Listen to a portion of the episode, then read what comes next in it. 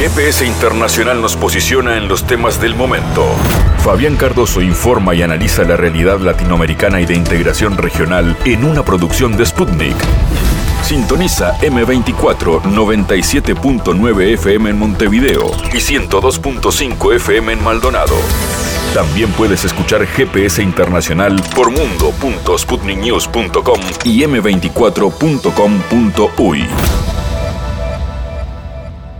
Y es el momento de cerrar un ciclo de GPS internacional aquí en M24, 97.9 FM en Montevideo, 102.5 en Maldonado, a través de mundo.sputniknews.com, en las radios públicas de Bolivia y en otros espacios que hemos compartido en América Latina. Ha sido un gusto para este equipo que hemos integrado con Santiago Caetano en producción, Marcos Metol, Gabriela Castulo compartir casi semanalmente o diariamente espacios de análisis de lo que pasa en América Latina y el mundo. Haremos al menos una pausa por algún tiempo para seguir mirando de cerca, esperemos pronto, los hechos más importantes de lo que pasa en el continente y en el planeta. Hoy lo vamos a hacer con Sergio Rodríguez Hespestein, como siempre con su mirada macropolítica, donde analizará cómo los BRIC conducen a la comunidad internacional hacia un mundo más justo, con Leo Arari desde París, Francia, eh, respecto a que el presidente Macron asume el costo político de su controversial reforma, reforma en este caso vinculada a la seguridad social, y con Juan Pablo de María, con una mirada desde el Río de la Plata, desde el sur, sobre que se vienen meses de mucha conflictividad social respecto al avance del movimiento liberal libertario que encabeza el ahora presidente electo argentino Javier Milei. Como siempre, espacio para la cultura. Nunca faltó el espacio para el teatro, la música, el cine, los libros, en cada GPS internacional, que reiteramos, por ahora hace una pausa en su ciclo para pronto reencontrarse con mucho gusto con todos ustedes.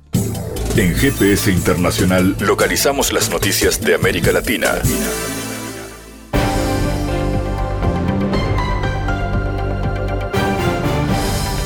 La mitad de los habitantes de Gaza padece hambre severa y el 90% carece regularmente de comidas diarias, según un informe de la Oficina de las Naciones Unidas para la Coordinación de Asuntos Humanitarios. El 19 de diciembre, el director regional del Programa Mundial de Alimentos para Oriente Medio y África del Norte informó que la mitad de la población de Gaza sufre hambre extrema o severa y el 90% se queda sin comida durante todo el día. De acuerdo con la ONU, desde el inicio del conflicto palestino-israelí, ha llegado a la franja de Gaza solo el 10% de los alimentos necesarios para los 2,2 millones de habitantes del enclave palestino.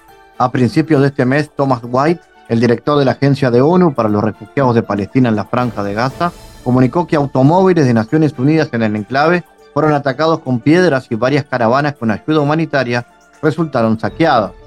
Las autoridades de Malasia prohibieron a la compañía naviera israelí SIM la entrada de sus barcos en los puertos nacionales, así como la descarga de cualquier otro barco de bandera del Estado judío en medio de la escalada del conflicto palestino-israelí, declaró el primer ministro malayo. Chin Integrated Shipping Service es una compañía naviera israelí que cotiza en bolsa y se encuentra entre las 20 principales empresas navieras del mundo. El gobierno de Malasia decidió prohibir a esta empresa, una compañía naviera israelí, entrar en cualquier puerto de Malasia, declaró el primer ministro. De acuerdo con el político, el Ministerio de Transporte de Malasia tomará medidas urgentes e impondrá un veto permanente a la compañía israelí que entrará en vigor de inmediato. Malasia también prohibirá que cualquier barco que se dirija a Israel descargue su carga en puertos malasios, declaró el jerarca, señalando que esta restricción también entrará en vigencia inmediatamente después de su adopción oficial. La primera ministra de Francia, Elisabeth Borne, reconoció que algunas de las cláusulas del proyecto de ley para frenar la migración aprobado el 19 de diciembre por el Parlamento francés, contradicen la constitución del país. Sí, lo confirmo, declaró la política de la emisora de radio France Inter al comentar las palabras del ministro de Interior, que indicó que algunas de las medidas presentadas en el texto son contrarias a la constitución. De acuerdo con la primera ministra, el presidente francés Emmanuel Macron planea dirigirse al Consejo Constitucional de Francia para tomar una decisión sobre este proyecto. La noche del 19 de diciembre al 20, el Parlamento francés aprobó el texto de un controvertido proyecto de ley para frenar la migración luego de que una comisión mixta acordara su nueva versión tras un largo debate. La semana pasada, por primera vez en 25 años, un proyecto de ley del gobierno fue rechazado por los diputados. Luego de lo ocurrido, el ministro de Interior pidió la renuncia, pero Macron no la aceptó. A su vez, Darmanin prometió lograr la aprobación del documento. Las exportaciones de petróleo desde Rusia hacia China crecieron en 2023 hasta 100 millones de toneladas, informó el presidente de la empresa rusa Transnet. El volumen de exportaciones de China e India se multiplicó significativamente. Puedo decir que este año se suministraron a la India 70 millones de toneladas de petróleo, a China alrededor de 100 millones, dijo el jerarca de la cadena Rusia 24. Agregó que Rusia también tiene nuevas direcciones para las exportaciones, en particular Egipto, Marruecos, Birmania y Pakistán. El jerarca continuó pondrá en marcha una estación de bombeo de petróleo en la provincia rusa de Irkut en la primera mitad del 2024, lo que permitirá suministrar otros 7 millones de toneladas de petróleo anuales a China por ferrocarril y a través del puerto de Cosmino a orillas del mar de Japón.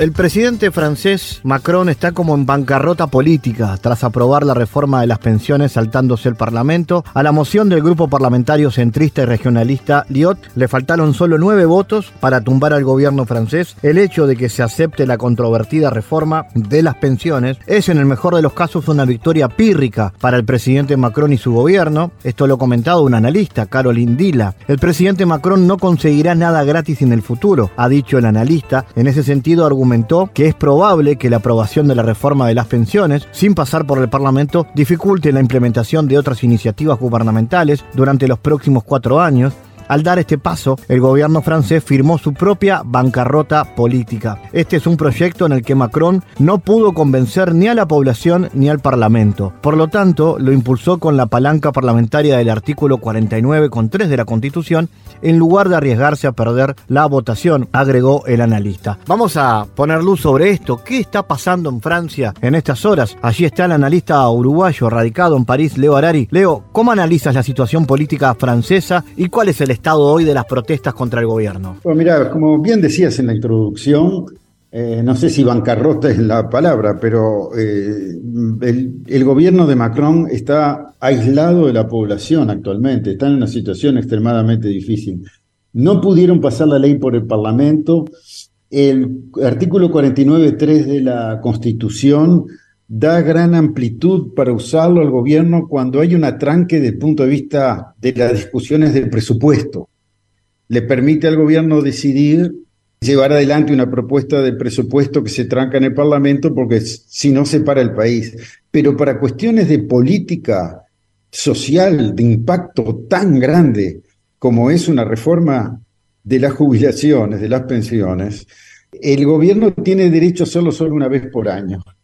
Pero cada vez que lo ha intentado hacer, el precio que paga es muy grande y esta vuelta no es pavada. Mañana es en la décima movilización desde enero en contra de esta ley. Y cada vez han ido creciendo las manifestaciones. Incluso la que hubo el sábado pasado llevó heridos centenares de presos y varios heridos y otros eh, eventos donde también eh, el nivel de violencia ha sido muy grande y, como que van creciendo. Acá en París uno camina entre las bolsas de basura, apiladas más bien en las esquinas, porque si las veredas son estrechas, si, si la pones enfrente de la puerta de tu casa no puedes salir después, hay muchas. Además, la intendente apoya las huelgas, y esta es una, la huelga de, de los basureros, digamos, ya lleva como tres semanas, ha habido una interrupción con una limpieza general hace una semana, pero bueno, está todo lleno igual.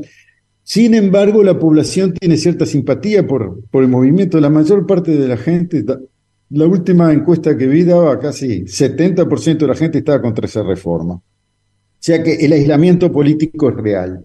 Para terminarte este primer comentario, si bien no tuvo los votos para pasar la ley, tampoco la oposición y el del Parlamento tuvo los votos para hacer el voto de confianza, porque cuando se hace 49-3, los legisladores tienen el derecho a tirar abajo el gobierno, es decir, que no tienen confianza, con lo cual está obligado a cambiar el primer ministro y el gabinete.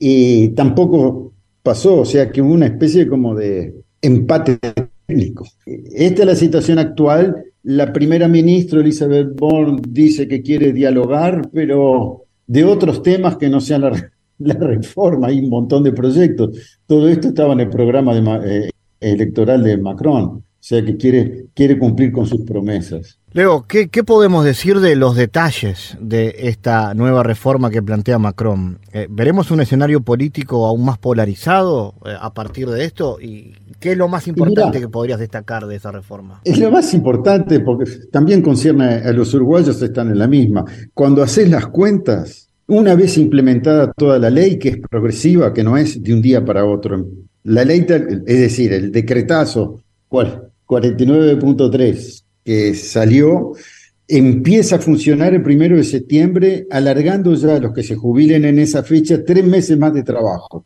O sea que tienen que trabajar hasta diciembre. Y después cada año se aumentan tres meses hasta que el máximo, para tener el máximo de jubilación tenés que trabajar 64 años y haber cotizado 43.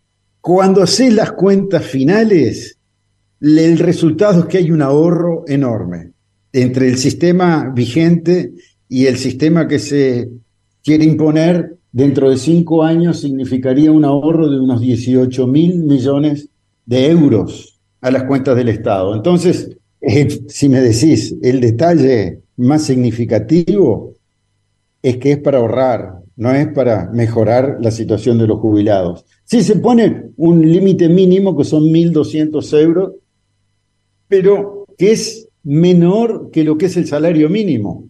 Con lo cual los sindicatos dicen, eh, si el salario mínimo es lo que se supone que es el mínimo para sobrevivir, ¿por qué a los jubilados le damos menos que lo que es el mínimo para sobrevivir? Y bueno, esa es una discusión. No es solo que se va a trabajar más, sino que hay una cantidad de sectores que tienen ciertos privilegios.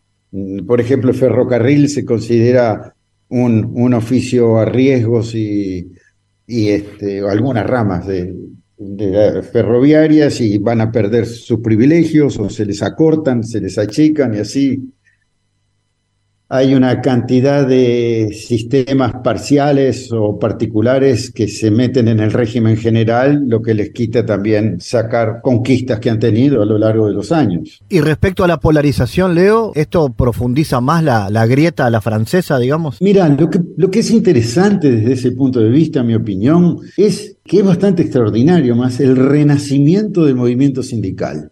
No sé si se acuerdan, pero estuvimos toda la historia de los chalecos amarillos, que parecían indicar una nueva era en las movilizaciones populares eh, desencadenadas por las redes sociales, algo que parecía espontáneo y que en cierta manera era espontáneo, alguien echaba a andar una convocación para manifestarse un día y una hora y aparecía gente. Y, gente que rechazaba los liderazgos, una cosa con profundo diferencia con lo que han sido los movimientos populares hasta entonces. Ahora, los ocho sindicatos que se llaman legales acá, digamos, los que, los que cumplen exactamente con todas las reglas para la convocación y todo, entre los cuales está uno de los más viejos sindicatos del mundo, la CGT, 128 años de, existencia, están trabajando juntos, hicieron una intersindical que tiene un poderoso este, capacidad de convocatoria, que no ha aflojado, al contrario, que ha ido aumentando, que es, ha demostrado capacidad unitaria, que es seguida, o sea, respetada. La mayor parte de las manifestaciones termina violentamente, pero no, no, porque la intersindical lo diga, sino porque siempre hay un porcentaje de movimientos que van más allá. Pero las masivas manifestaciones este, han sido lideradas por la intersindical, lo que parecía como una época ya pasada, pero no ha sido el caso. Tienen la voz y, y eso es quizás la polarización más importante, porque hay un detalle. Macron explica el nivel brutal de represión que está habiendo, porque dice, eh, él fue elegido, él tiene la legitimidad. Pero no hay que olvidarse que los sindicatos también son elegidos por, la gente, tienen representación. Y cuando salen un millón de personas a la calle, es pueblo también. O sea que está actuando de una manera como vos preguntabas, ¿no hay polarización o no? Sí, hay, y no solo del movimiento popular, que está duro, sino también del lado del presidente, que está, asume su aislamiento, digamos. Leo, vinculada a la situación económica del país, ¿cómo está el país en ese sentido? ¿Ya han afectado en algo las sanciones, eh, por ejemplo, a Rusia, digamos que han tenido un impacto económico en la Unión Europea? ¿Cómo pasa eso en Francia, por ejemplo, con el tema de los precios? Tienen, sí, hay inflación, la inflación tiene varias fuentes, no es solamente el problema de las sanciones y la, la, situación en Ucrania, sino también, bueno, tuvimos la pandemia, antes de eso tuvimos crisis financieras, ahora puede ser que tengamos otras enfrente. Hay varias fuentes de inestabilidad de, la situación económica, pero sí se siente en el aumento de los precios de las comidas y, lo, y, las energías fósiles, ¿no? Es decir, la nafta, el gasoil, el gas. Hay, hay eso, hay también incertidumbre, que es un elemento que se toma muy en cuenta en la, en la economía por el tema de, la, de, las inversiones a mediano y a largo plazo. Por ejemplo, entre el hecho de que suben las tasas de interés y, y, hay inflación, eh, la situación económica es complicada. Y vinculado al, tema del conflicto, ¿no? las perspectivas, eh, el diálogo franco-alemán para contener las visiones más belicistas de los países de Europa del Este, eh, ¿cuál es la posición de Francia en ese sentido? ¿Hay perspectivas de desescalar el conflicto con Rusia de manera diplomática y que de alguna manera Europa y Francia en este caso cumpla un papel en ese sentido? Mira, hay algo de la, de la información bruta para entrar un poco en, el análisis, no hay más remedio, en mi opinión. Francia, Macron, que eh, es mucho, está mucho más presente en la política internacional que otros dirigentes, siempre intentó mantener un diálogo, eh, fue hasta último momento estuvo intentando encontrarse con Putin, han, habido idas y venidas, eh, él quería crear un espacio de diálogo, pero eh, él no está solo, está Europa, y Europa está en estos momentos bastante no sé, no sé cuál sería la palabra, un poco desbordada por la historia, para decirlo de alguna manera. No está teniendo liderazgo en las cosas. Alemania agarró un poco por su cuenta, decidió aumento del presupuesto militar sin avisarle a, a los otros países, lo decidió primero, decidió subvenciones al precio de la energía este, sin avisar a los otros, después de todas las negociaciones que hay entre los países para tratar de, contener el mercado energético, que es clave. Ha habido más, no estamos en la época Merkel. Eh, eh, es una Alemania más difícil y, es una Europa más neutralizada en sus propios problemas y con mayor dificultades para tener una, una, una visión global. Lo que es, en mi opinión, por eso digo que entro más en el análisis de la información que la información misma es que dinero para meter en la guerra hay. Ahora están hablando de juntar 18 países europeos para poner mil millones de euros para aumentar la fabricación de municiones. Van a poner mil dólares por cabeza de ruso muerto si matan a un millón. Es una barbaridad cuando se necesita dinero desesperadamente para otras cosas, para mejorar los sistemas de salud que demostraron que se pasaron de sus capacidades para hacer una transición a la energía verde porque el cambio climático es inexorable y se está sintiendo en todos lados. eh, para aumentar eh, el nivel de educación porque la transformación de la, de la forma de producción eh, requiere cada vez más gente formada con nuevas disciplinas, cosa que no estamos al día, En fin, pero no, se va a poner pólvora y plomo como la prioridad. Yo creo que eso es una pérdida de, la perspectiva histórica hacia donde estamos, en vez de poner los esfuerzos en diálogo para salir de ese entuerto, no se están poniendo suficientemente. Da la sensación de que el Occidente no quisiera para la guerra. Y no puedo decir mucho del Occidente porque la verdad también que si hubo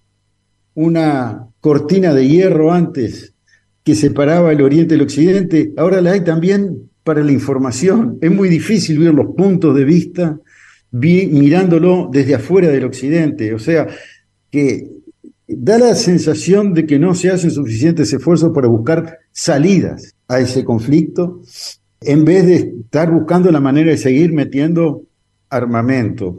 Esta eh, Europa es preocupante y la famosa e, e indispensable alianza Francia-Alemania está más bien enfocada en, los problemas que tienen ambos como países para defender sus economías y su posición dentro del concierto europeo.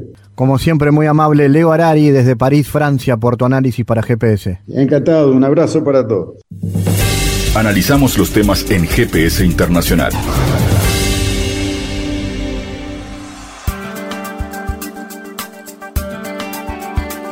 Bueno, en este momento, antes de la incorporación del primero de enero del 2024 de seis nuevos países, los países BRIC ya representan el 41% de la población, el 31% del Producto Interno Bruto y el 16% del comercio del mundo. Esto le ha permitido establecer una agenda distinta a la de Occidente, como ha quedado en evidencia con el apoyo a Rusia para enfrentar las sanciones de Estados Unidos y la Unión Europea.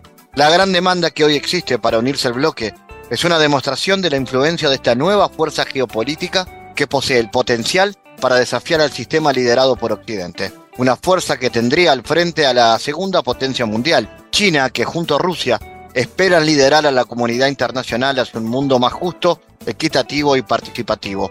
Así expresa un artículo del analista Sergio Rodríguez Helfestein, titulado Cumbres Borrascosas. Con él estamos ahora para hablar de esto. Sergio, ¿Cómo analizas la importancia de los BRICS en este mundo en transición? ¿La pérdida de hegemonía de Occidente es la oportunidad para un mundo multipolar más justo? Bueno, saludos Fabián, gracias por esta nueva oportunidad. Sí, mira, yo creo que sí, yo creo que una cosa, como tú dices, una cosa lleva a la otra. Hay, hay un declive, hay un declive lento pero sostenido de la hegemonía occidental, del modelo heredado de la Segunda Guerra Mundial que eh, se imponía por base, base a la fuerza, a la imposición, a la diferencia, a la superioridad de uno sobre otro, manteniendo formas en el sistema internacional, formas colonialistas, racistas, que, establecían una diferencia entre los poderosos y los que no lo eran, y que eh, se estableció, repito, como, como una como base fundamental del sistema internacional. Y ese sistema pareciera que está cambiando pareciera que los pueblos, que los países del sur se están cansando eh, y se comienzan a, observar una serie de manifestaciones eh, en este sentido. Esto, este proceso, creo yo, comenzó con la pandemia, porque la pandemia puso en evidencia, puso sobre el tapete eh, la incapacidad del sistema internacional para enfrentar a un enemigo común de los pueblos, a un enemigo que atacaba por igual a pobres y ricos, negros y blancos, los del sur y de los del norte, y sin embargo, el, mundo que pudo tener, tuvo la posibilidad de ponerse de acuerdo, no pudo hacerlo porque finalmente se impuso la lógica y la voluntad de los laboratorios, la lógica la, lógica de la ganancia, del lucro y no la lógica de salvar y proteger la, la vida humana.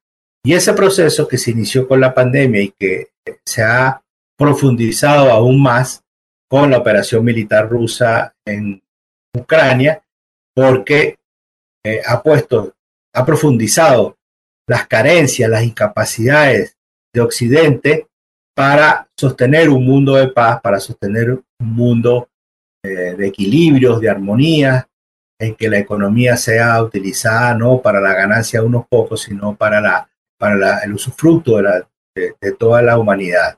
Y ese, hay una serie de manifestaciones en este sentido, pero yo creo que la emergencia de los BRICS, su fortaleza, como digo en el artículo, el interés que tienen países que hasta hace muy poco eran fuertes aliados de Estados Unidos y de Occidente, como Egipto, como Arabia Saudí, como los Emiratos Árabes y otros, han manifestado interés en incorporarse a los BRICS, el cual, como dicen las cifras que tú diste, están en el artículo, eh, ya es más del 31, el 31,5% del Producto Interno Bruto y esa cifra va a crecer. Y hay que considerar, Fabián, que hay alrededor de 40 solicitudes de ingreso a, a los BRICS que deben ser eh, tramitadas en los próximos cinco años.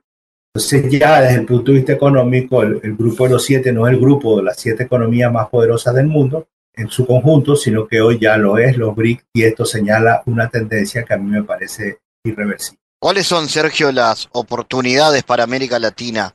Esta coyuntura convoca a la región a repensar sus esquemas de integración en clave más soberana y en ese marco cambia algo las perspectivas con el norte, con Estados Unidos. Debería ser así, Fabián, pero lamentablemente no lo es porque en términos de integración, en términos de participación en el sistema internacional, América Latina es el continente más atrasado del planeta.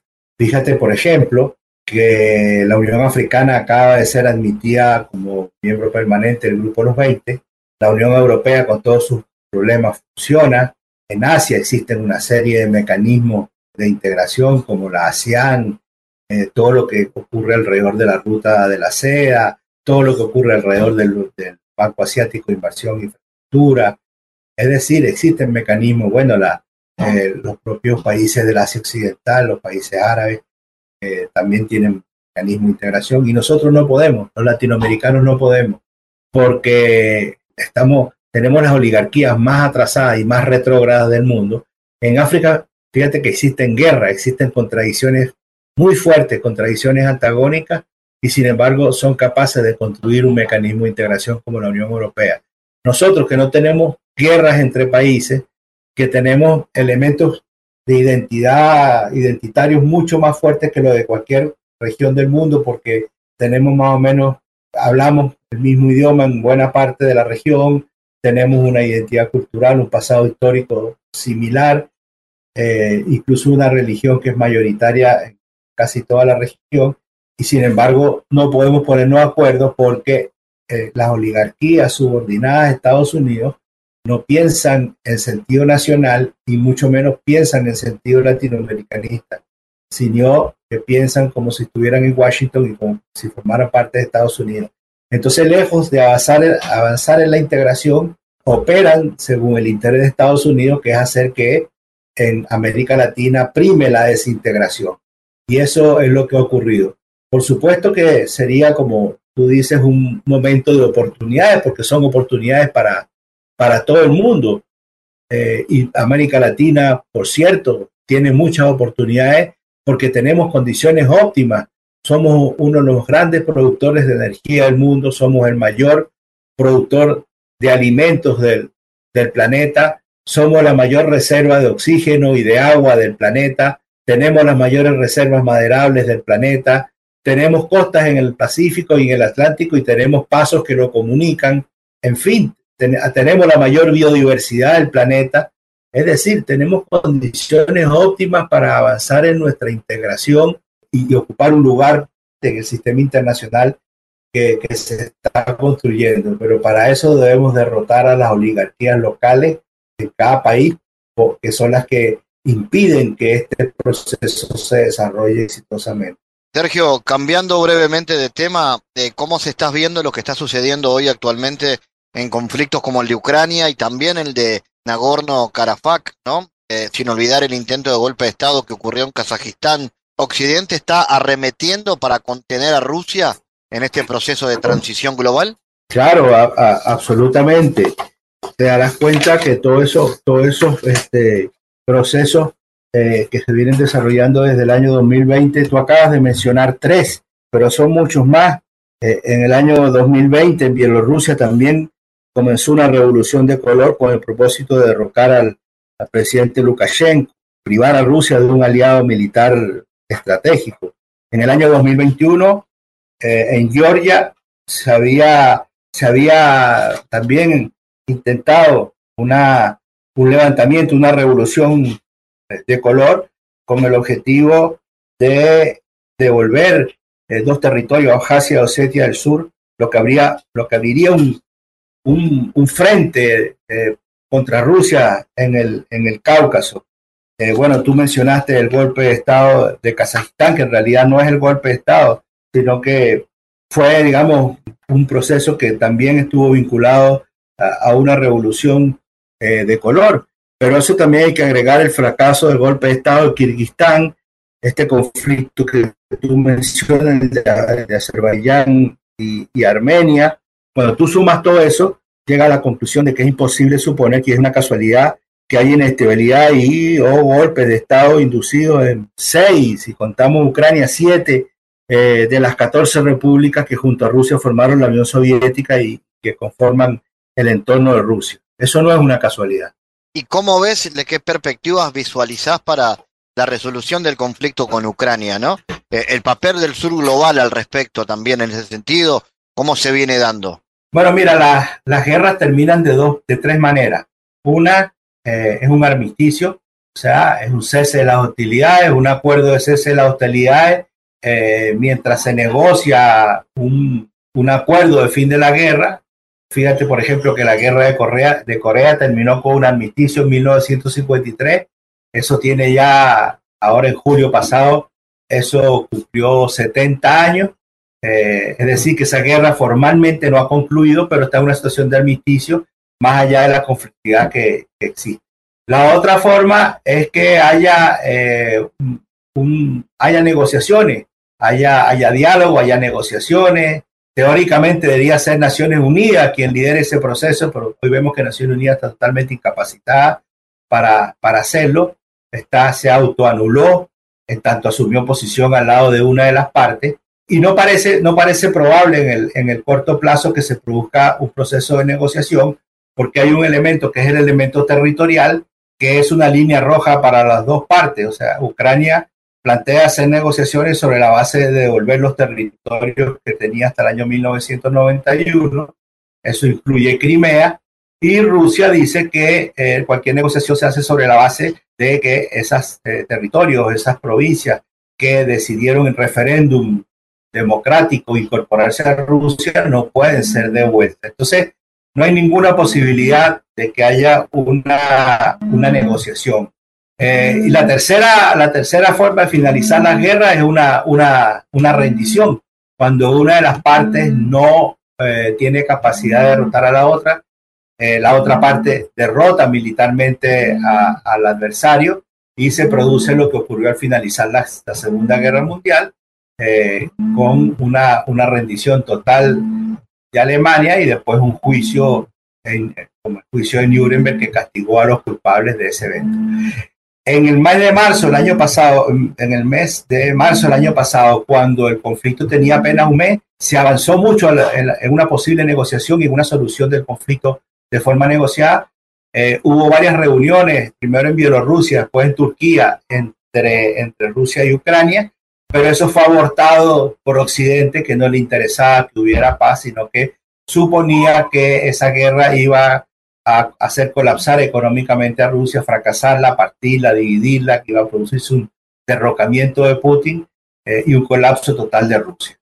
En la medida que eso no ha ocurrido, que la economía rusa se está fortaleciendo, que en el terreno militar están ganando espacio, eh, y, que, y que Ucrania se ve cada vez más debilitada, pero ya no solamente Ucrania, sino que ya también Europa y en alguna medida Estados Unidos se han visto debilitados, pareciera que eh, el camino eh, de Ucrania va a ser el camino de la, de la rendición, pero se, se resisten porque finalmente los líderes están ganando mucho dinero con esa guerra y a cambio de la muerte de miles y miles, decenas de miles, centenares de miles de jóvenes ucranianos que son enviados a, la muerte, a una muerte segura, sin capacidad militar para enfrentar a Rusia, sin entrenamiento, sin logística, sin abastecimiento, porque todo el abastecimiento logístico que ha dado Occidente es totalmente insuficiente para enfrentar el, poderío militar y económico de, de Rusia.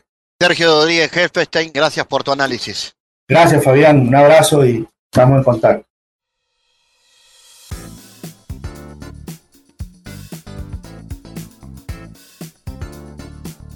Bueno, el nuevo presidente de Argentina, Javier Milei, firmó su primera disposición referida a su gabinete, en lo que restringe de 18 a 9 la cantidad de áreas con rango ministerial en su ejecutivo, de acuerdo a un decreto de necesidad y urgencia.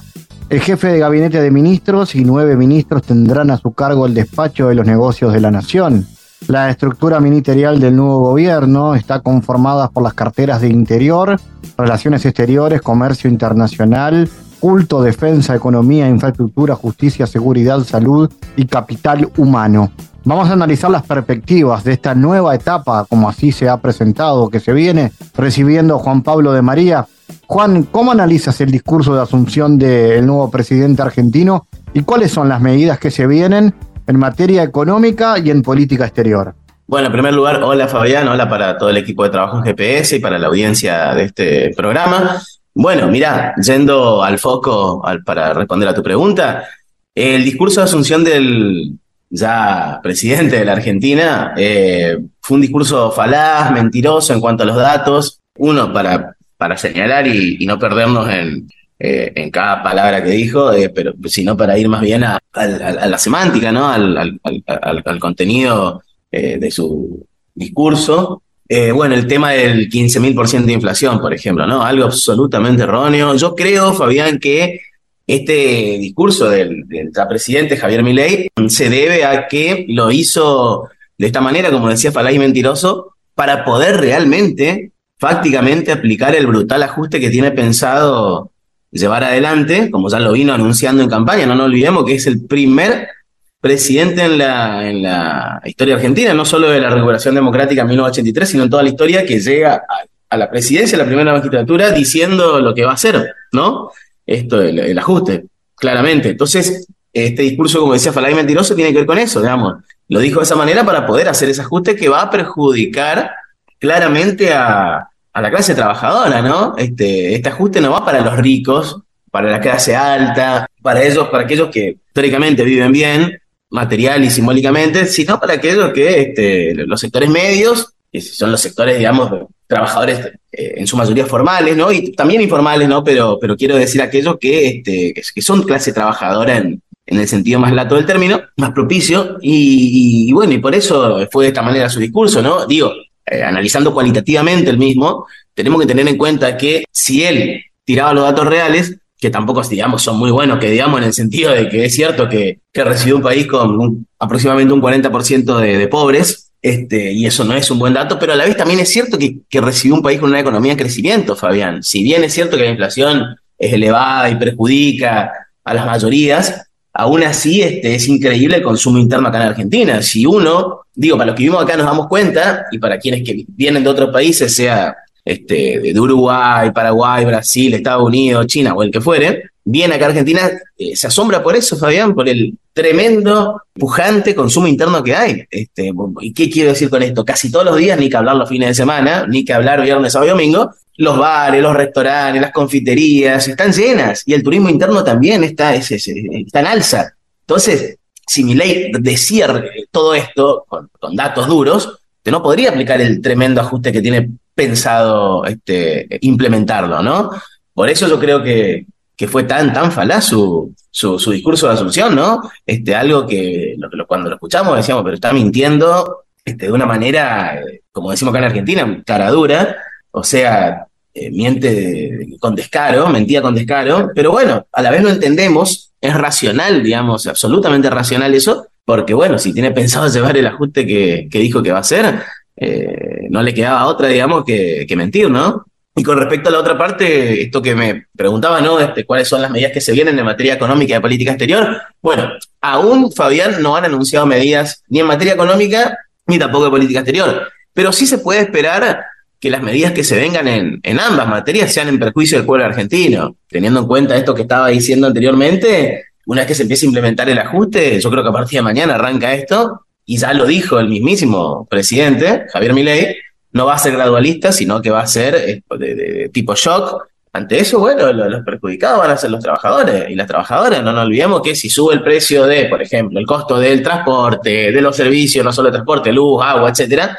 eh, alquileres, y bueno, lo, más perjudicado es combustible, alimento, etcétera, lo más perjudicado van a ser las mayorías. Entonces, eso en materia económica. Ahora, en materia política exterior, bueno, algo como para tener en cuenta esto, eh, esto ya lo, dijeron antes de, de, de, de Casuman, ayer, que Argentina no va a pertenecer a los BRICS. Así que ahí ya tenés, si querés, una medida, una medida como para señalar, pero sí va a pertenecer a la OCDE, lo cual podemos decir así, este, como decimos aquí en Argentina, una de cal y una de arena. Este, se pierde la oportunidad histórica de pertenecer al bloque de países con mayor PBI en conjunto del mundo, pero eh, dijo que va a pertenecer a una organización este, importante también en materia de, de desarrollo socioeconómico.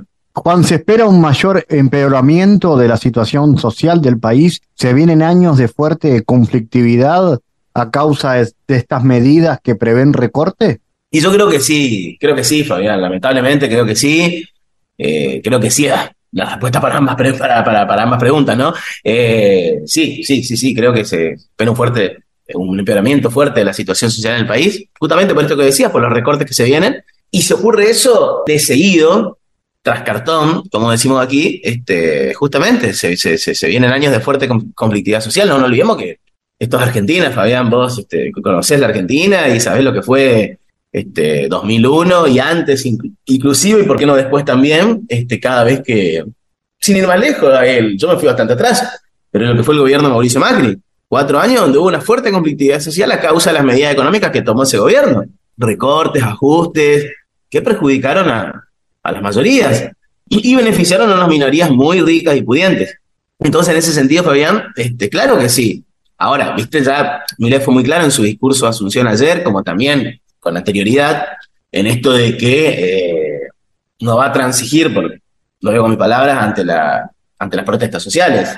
O sea, quiso decir, que va, sin decirlo explícitamente, que va a reprimir. Viste que dijo textualmente esto, eh, dentro de la ley todo, fuera de la ley nada. Bueno, yo creo que él interpreta, cree que este, la conflictividad social como corolario de las protestas sociales tienen que ser respondidas con este, represión de parte de las fuerzas de, seguridad del Estado. Entonces, en ese sentido, creo yo, Fabián, que lamentablemente sí va a haber un empeoramiento de la situación social en, la Argentina, como también este, creo que se van a venir años de fuerte conflictividad social a causa de las medidas económicas que, que vaya a llevar adelante este, este gobierno, que ya las viene, las viene digamos, eh, ¿cómo decirlo?, anunciando de alguna manera, si bien no todavía puntualmente, ¿no? Porque dijeron que recién a partir de mañana, martes 12 de diciembre, las van a anunciar. Eh, habían dicho que a partir de hoy, pero luego el actual vocero Manuel Adorni dijo que va a ser mañana. Así que, pero bueno, yo creo, Fabián, que esto va para, va para mal en el sentido de que, como venía diciendo, lo que se viene, aparte, el mismo Milei, no nos olvidemos, dijo textualmente que se vienen seis meses, los primeros seis meses van a ser muy duros, muy duros, muy duros. Después dijo que va a haber la luz al final del camino, lo cual nos, tiene que recordar esto a lo que decía la ex vicepresidenta del gobierno de Macri, Gabriela Michetti, este, después de los seis meses viene se va la luz al final del túnel, nunca se dio esa luz al final del túnel, siguió la oscuridad, se siguió profundizando la oscuridad. Bueno, yo creo que esa similitud que hay, viste, esa hermandad entre este gobierno que, que, arrancó ayer y el, y el, y el gobierno de, Mauricio Macri y Gabriela Michetti, bueno, este, van en la misma sintonía fina de, de, neoliberalismo crudo y duro en cuanto a este, perjudicar a las mayorías. ¿Qué significa lo de la OCDE, en este caso, Juan? ¿Qué significa la intención y de qué se trata este organismo? ¿Qué se puede saber de lo que va a pasar a partir de ahora con la integración de Argentina?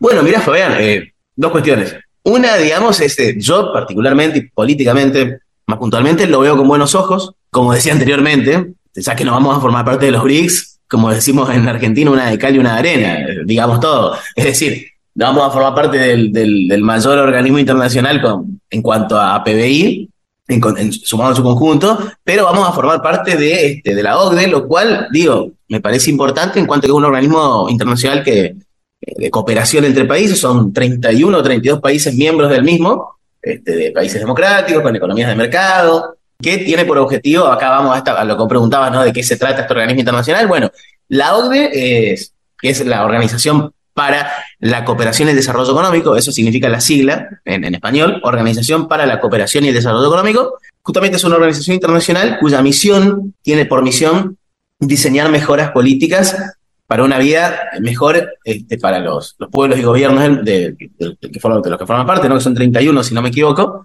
Y por supuesto que el objetivo de, de la OCDE es promover políticas que favorezcan la prosperidad, la igualdad, las oportunidades en cuanto a desarrollo y bienestar para, para las personas que, que habitan los, los, países miembros. La, la, OCDE ya cuenta con 60 años de existencia y experiencia en cuanto a cooperación internacional mediante políticas públicas y por supuesto que la, que, la OCDE trabaja en colaboración con gobiernos, mediante por supuesto responsables de políticas públicas y también ciudadanos eh, para justamente establecer estándares internacionales y este, proponer soluciones basadas en datos, datos empíricos, a diversos este, desafíos, tanto sociales como económicos y hoy en día medioambientales. No nos olvidemos que hace 60 años atrás, el tiempo, digo, cuando, cuando, cuando nació esta, esta organización internacional y tiempo después, lo medioambiental no, todavía no estaba en, el foco de la, importancia de la cuestión, pero sí lo socioeconómico, pero bueno, hace unos años atrás en la OCDE se añadió este, este tercer elemento medioambiental, el medioambiental tan, tan importante como el social y lo económico.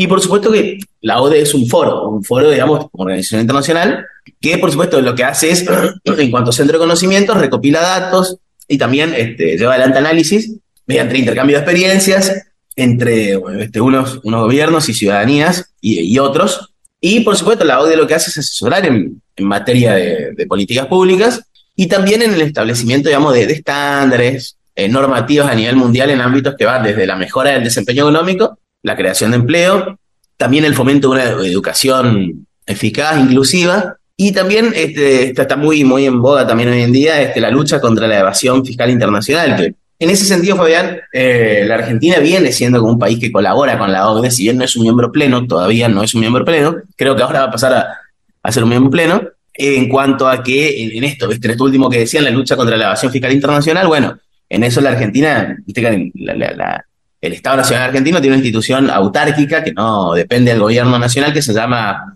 OA, Oficina Anticorrupción. Bueno, desde la OA, desde la Oficina Anticorrupción, se viene trabajando en colaboración, se viene con la, trabajando con la OCDE desde hace ya más de 10 años en esto, en esta cuestión, en la lucha contra la evasión fiscal internacional. Ahora, la decisión de cambiar, integrar los BRICS por integrar la OCDE, ¿es Ajá. también una mirada ideológica, digamos, más pro-norteamericana? Sí. Sí, sí, yo creo que sí, absolutamente, Fabián. Sí, sí. Yo creo que todo apunta a esto último, ¿no? Eh, me diste pie para justamente continuar. Eh, digo, decir esto que venía pensando, en, no en voz alta, que es esto, justamente. Esto, esto da cuenta de una cuestión claramente ideológico-política. Claramente ideológico-política. Porque no nos olvidemos que los BRICS, para la, entre comillas, comunidad internacional, es decir, Estados Unidos y sus aliados europeos occidentales, Japón, algún que otro escandinavo, eh, BRICS es visto como un grupo de países este, que en su mayoría este, no son democracias, donde los, derechos humanos no son respetados, cosas que en parte, entre comillas, en parte es cierto, pero también es cierto que, tienen, eh, digamos, una... Se lo dice desde un sesgo muy negativo. Aquí lo que le molesta a las potencias occidentales, a la comunidad internacional, entre comillas, como decía, es que este grupo venga creciendo de materia económica, comercial, financiera enormemente y bueno, les haga sombra a, a, Occidente. Y la OCDE, sin embargo, todavía, todavía está manejada por este, gobiernos este, occidentales. En primer lugar, Estados Unidos y, y por supuesto Francia y, Alemania, que son los, los tres países que manejan la OCDE a nivel mundial. Entonces, en ese sentido, sí, hay una, digamos, indicio, como decís, esto da un indicio de una proyección pro-norteamericana de, del gobierno de Javier Milei, que aparte él viene diciendo, digamos, Milei, digamos, es sincero en esto de que, no solo en cuanto al ajuste que va a realizar, sino en cuanto a materia política internacional, exterior, en esto de que eh, su principal modelo a seguir es Estados Unidos. El principal aliado que tiene Milei en el mundo es Estados Unidos. Entonces, claro que en esto, esto la ODE tiene que ver con eso tiene que ver con justamente tener un, un, alineamiento fáctico, real, más fuerte con Estados Unidos del que se venía teniendo. Finalmente se dio otro hecho fuerte que fue el encuentro también muy potente entre Milei sí. y Volodymyr Zelensky, el presidente de claro. Ucrania. ¿Qué lectura se puede hacer de eso? Y bueno, yo creo, Fabián, que, digamos, eh, yo la veo, la vi, la veo provocadora de parte de Milei para con Rusia y su presidente Vladimir Putin en esto de digamos, ten, tengamos en cuenta que Rusia es un socio importante para la Argentina. La relación bilateral data de más de 100 años, casi 150, pero además de eso, digamos, este, es como decirle a, tu, a uno de tus socios más importantes, no el más importante, pero uno de los más importantes que tiene Argentina en materia comercial y geopolítica, decirle, mira con con tu enemigo, me abrazo con tu enemigo y le doy mi apoyo a tu enemigo. Eso es, es muy provocador y es peligroso. Digamos, no, no, no, no siento un buen precedente para la continuidad de la relación bilateral entre Argentina y Rusia, por esto que venía diciendo, y bueno, este, veremos cómo, cómo sigue la, la relación. Pero a mí, yo la verdad que no, no, no, no la vi con buenos ojos para nada. Este, una cosa es que lo invite y otra cosa es que, bueno, esto que vos ya mencionabas, ¿no? Eh, digamos, el encuentro este potente, el, abrazo, las palabras de Milei este, de, apoyo para con Zelensky y su gobierno. Lo que da cuenta es decir, estoy con ustedes, estamos con ustedes y estamos en contra de Rusia. Si bien no lo dijo así, pero se lee de esa manera, ¿no? Porque ¿cómo puede leer Rusia, el gobierno ruso, digamos, esto, esto que ocurrió? Y bueno, yo creo que no, no, no, no, no le va a caer en gracia, no le cae en gracia esto que, esto que, ocurrió ayer. Y bueno, la verdad que eso me, me, parece preocupante, preocupante realmente eh, en cuanto a las implicancias políticas de este encuentro. Y no solo el encuentro, eh, vuelvo, vuelvo a esto que decía Fabián. Acá no es solo preocupante el encuentro, lo más preocupante es el apoyo del gobierno de Javier Milei a Zelensky, al gobierno de, Ucrania conducido por Zelensky. Que no nos olvidemos que está en guerra contra Rusia y Rusia es un importante socio y aliado de la Argentina. Juan Pablo de María desde Argentina, gracias por estar en GPS. Gracias a vos, Fabián, y a todo el equipo de trabajo de GPS, como siempre. El mundo en GPS Internacional. En diálogos geopolíticos analizamos diversos asuntos que atañen a la política mundial, desde el abordaje de los ámbitos multilaterales de articulación política a nivel global hasta las cualidades y los propósitos de las configuraciones regionales, tanto en América Latina así como en otras regiones. Nuestro objetivo es poner foco a una gran diversidad de temas que atañen a la geopolítica en el mundo contemporáneo. Para eso vamos a recibir a Santiago Caetano, aquí en GPS. Bienvenido, Santiago. ¿Qué tal, Fabián?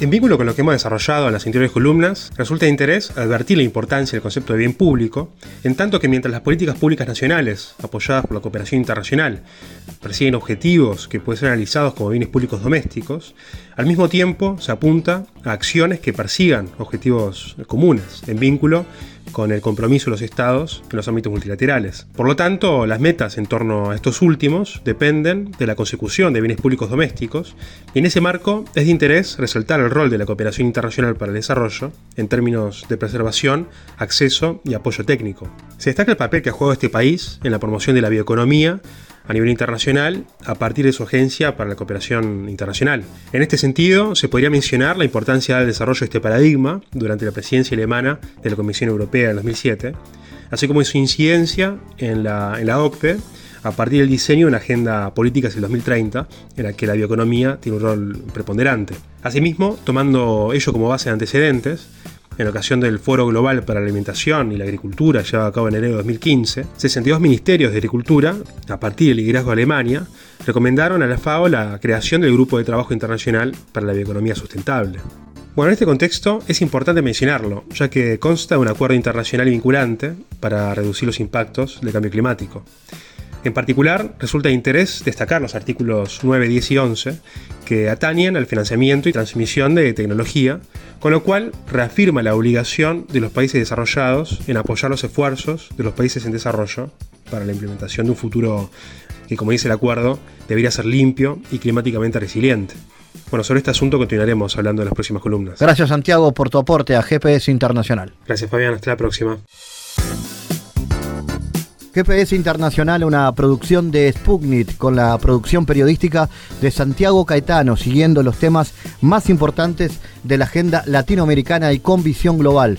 Esta producción de Sputnik que se despide y que nos invita también a que nos sigan a través de las redes sociales. En Twitter somos GPS Inter y estamos también en Facebook, GPS Internacional. Fabián Cardoso en GPS Internacional junto a los protagonistas analizó la realidad. Una producción de Sputnik por M24, 97.9 FM en Montevideo y 102.5 FM en Maldonado. Que puede volver a escuchar en mundo.sputniknews.com y m24.com.uy.